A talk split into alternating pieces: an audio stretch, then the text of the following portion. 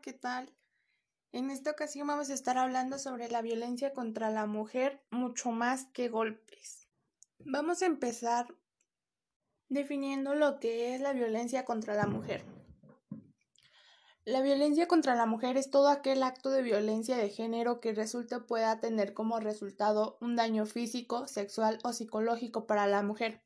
Inclusive las amenazas de tales actos, la coacción o la privación atributaria de libertad, tanto si se producen en la vida pública como en la vida privada.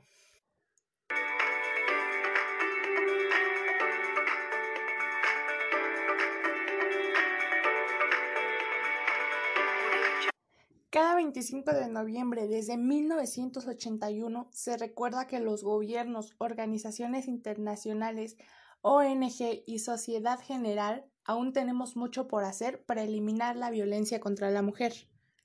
La violencia de género es la manifestación más clara de la desigualdad entre hombres y mujeres y la más grave violación de los derechos humanos que sufren millones de mujeres, niñas y jóvenes. En el mundo, una de cada tres mujeres ha sufrido violencia física o sexual. En la mayoría de los casos,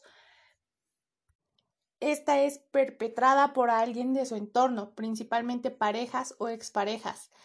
Casi 750 millones de niñas y mujeres menores se casaron antes de cumplir los 18 años. Al menos 200 millones han sido víctimas de la mutilación genital femenina. El 71% de las víctimas de trata son mujeres y niñas.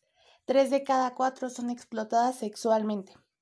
Las mujeres ocupan tan solo el 24% de los escaños en los parlamentos del mundo y la brecha salarial de género se sitúa en el 23%.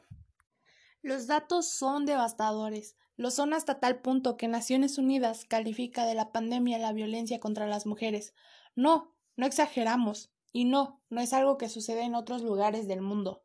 Aquí, en Europa, la violencia contra las mujeres y las niñas supone un riesgo mayor que el cáncer o el terrorismo.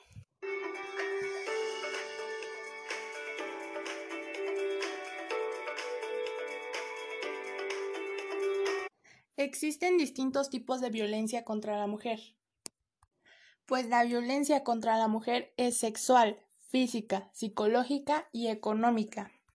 Y todos estos son consecuencias de las discriminaciones hacia las mujeres, pues éstas sufren a través de las leyes o la práctica y persisten por razones de género, desde el menosprecio hasta la agresión física, sexual o el asesinato. La violencia económica surge cuando Existe una pérdida de recursos económicos patrimoniales mediante la limitación, por ejemplo, las mujeres no pueden tener propiedades o hacer uso de su dinero o de sus derechos patrimoniales.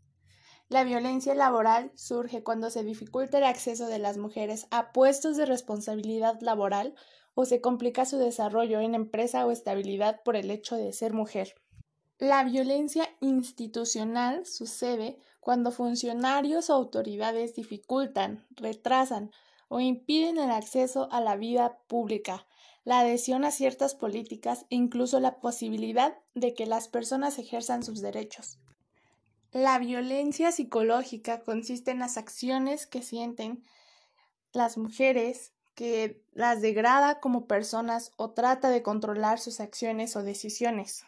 La violencia física es una acción que provoca daño o sufrimiento físico y afecta la integridad de la persona. Hematomas, heridas, quemaduras y hasta un empujo es violencia física y jamás debemos excusarla. La violencia sexual es una amenaza o viola del derecho de una mujer a decidir sobre su sexualidad y abarca cualquier forma de contacto sexual. La violencia sexual no se limita a forzar a una mujer contra su voluntad, sino a cualquier tipo de acoso, explotación, abuso o intimidación.